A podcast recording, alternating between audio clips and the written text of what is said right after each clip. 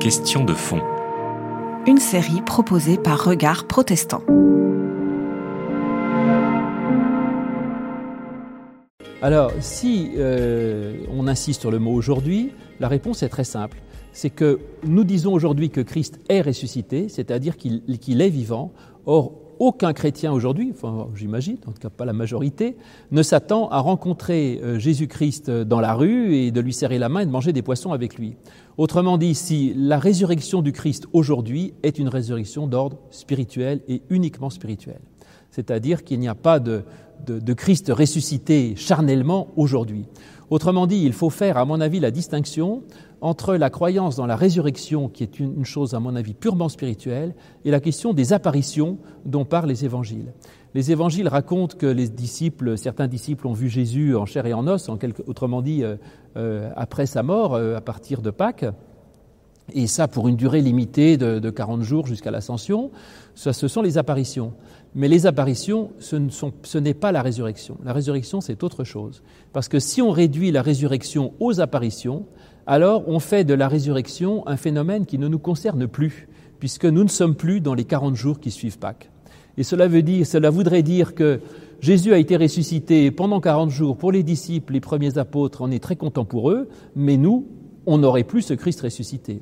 Or, le message depuis 2000 ans de l'Église, c'est de dire Christ est ressuscité. Et à Pâques, nous disons Christ est ressuscité. On ne dit pas il a été ressuscité pendant 40 jours. Il est ressuscité, donc aujourd'hui Christ est vivant.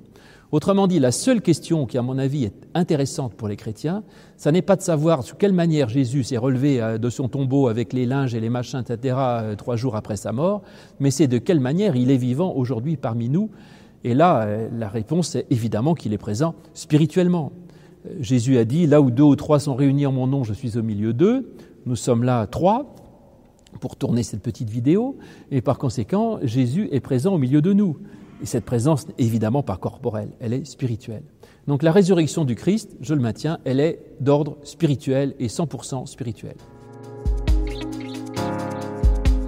Il y a plusieurs façons de le voir. Quand on lit les récits d'apparition dans l'Évangile, on se rend compte qu'ils ne sont pas d'accord entre eux déjà, que tous les récits sont différents. Et ensuite, on se rend compte que certains, a priori, essayent de nous faire croire à une résurrection corporelle.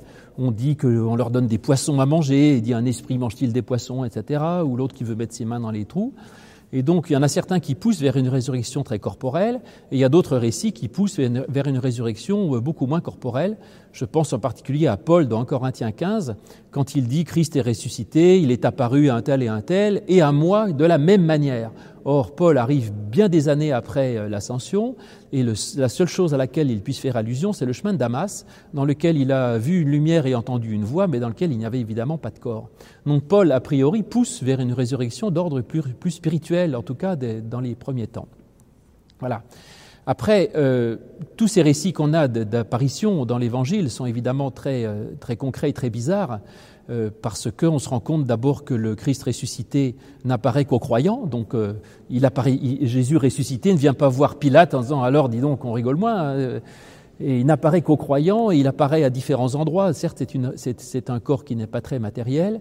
Et puis, quand on dit qu'il n'apparaît qu'aux croyants, on peut du coup penser que, à la limite, ces récits sont des récits imagés d'une expérience spirituelle qui leur est propre. Euh, c'est difficile de savoir exactement ce qui s'est passé, mais je serais moi plutôt euh, enclin à penser cela. Comme par exemple quand on me demande pourquoi aujourd'hui moi je suis pasteur, je peux dire parce que j'ai rencontré le Christ. Alors quelqu'un qui n'est pas habitué au langage imagé dira bon vous l'avez rencontré mais de quelle manière comment était-il habillé mais non je l'ai rencontré ou je peux dire Christ m'a parlé sinon je ne serais pas là pour vous parler aussi. Et donc tous ces récits d'apparition de l'Évangile peuvent être vus comme des récits imagés d'une expérience spirituelle très forte qu'ont fait les disciples et qui découvrent que leur Seigneur certes est mort sur la croix mais que d'une certaine manière il est présent avec eux il les accompagne parce que ce message reste vrai et que tout ce qu'il a dit reste une parole de vie qui est pour eux quelque chose qui peut continuer à les, accompagner et à les faire vivre. Euh, ça signifie qu'il y a justement euh, d'abord un message de vie dans l'Évangile euh, qui est plus fort que la mort. Et je crois que c'est très important justement de montrer que notre vie n'est pas limitée, je dirais, par les, limitations biologiques de notre existence, mais que notre existence est d'un autre ordre. Et donc la résurrection du Christ est le signe de notre propre résurrection. Ça, c'est ce que dit Paul aussi souvent, il dit que le Christ est ressuscité, et de la même manière que lui, nous ressusciterons.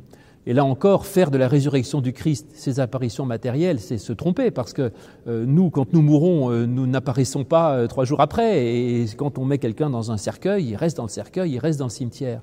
Et donc la résurrection du Christ étant spirituelle, quand on comprend cela, on comprend que nous-mêmes, eh bien, nous sommes invités à avoir ce même type de résurrection, c'est-à-dire à avoir une vie spirituelle qui est non seulement au-delà de la mort, mais comme je vous disais tout à l'heure, au-delà aussi de toutes les petites morts de notre existence, c'est-à-dire de tous les échecs, de toutes les, difficultés, de toutes les maladies, de tous les problèmes de notre vie, il y a là un message qui transcende tout cela et qui est plus fort que tout, et même plus fort que la mort, ce qui est à mon avis euh, vraiment la bonne nouvelle des bonnes nouvelles.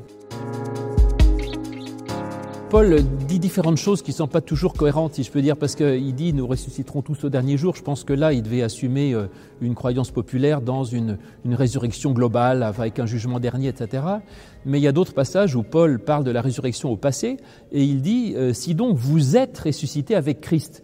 C'est-à-dire qu'il montre que la résurrection, pour nous, euh, c'est pas simplement de vivre, de mourir et après de revivre dans un paradis éventuel, mais c'est dans notre existence ici présent d'accéder à cette dimension nouvelle de la vie qui est de l'ordre de la résurrection et qui, elle, n'est pas touchée par la mort. Autrement dit, euh, le gros problème pour moi, c'est de savoir pourquoi Jésus a mis trois jours à ressusciter alors que je pense personnellement que c'est plutôt qu'il avait acquis une dimension d'existence qui, elle, était au-delà de la mort et ne pouvait pas être touchée par la mort. Donc je pense que Jésus, en quelque sorte, est physiquement mort, mais que sa dimension spirituelle de Fils de Dieu et de Christ, elle, a, traversé la mort d'une façon euh, éternelle. Alors pourquoi ces trois jours? Eh bien, J'aurais tendance à penser que Christ est ressuscité immédiatement, il a toujours été finalement, mais que les disciples ont mis trois jours à s'en rendre compte. C'est-à-dire que ces trois jours, c'est juste le temps de deuil premier des disciples qui pendant trois jours sont abattus et ne comprennent pas que leur Seigneur est vivant, alors que de fait, il est vivant euh, depuis sa mort et même bien avant. Ah oui, la joie de la Pâque, c'est la joie d'être capable de voir la vie à travers la mort, de voir, c'est la joie de l'espérance fondamentale, de dire qu'il n'y a rien de si grave que Dieu ne puisse pas le transformer en vie et que même la croix, même la mort, Dieu peut le transformer en vie. La pire des mauvaises nouvelles, Dieu peut la transformer en bonne nouvelle. Et si Dieu peut transformer la croix du Christ en bonne nouvelle d'espérance, eh bien tout ce qui m'arrive à moi à côté, c'est rien du tout. Et évidemment que Dieu est par définition le, celui qui peut ressusciter le mal pour en faire du bien. Euh, Dieu, autrement dit, c'est l'art euh, d'accommoder les restes, euh, multiplié par une puissance infinie.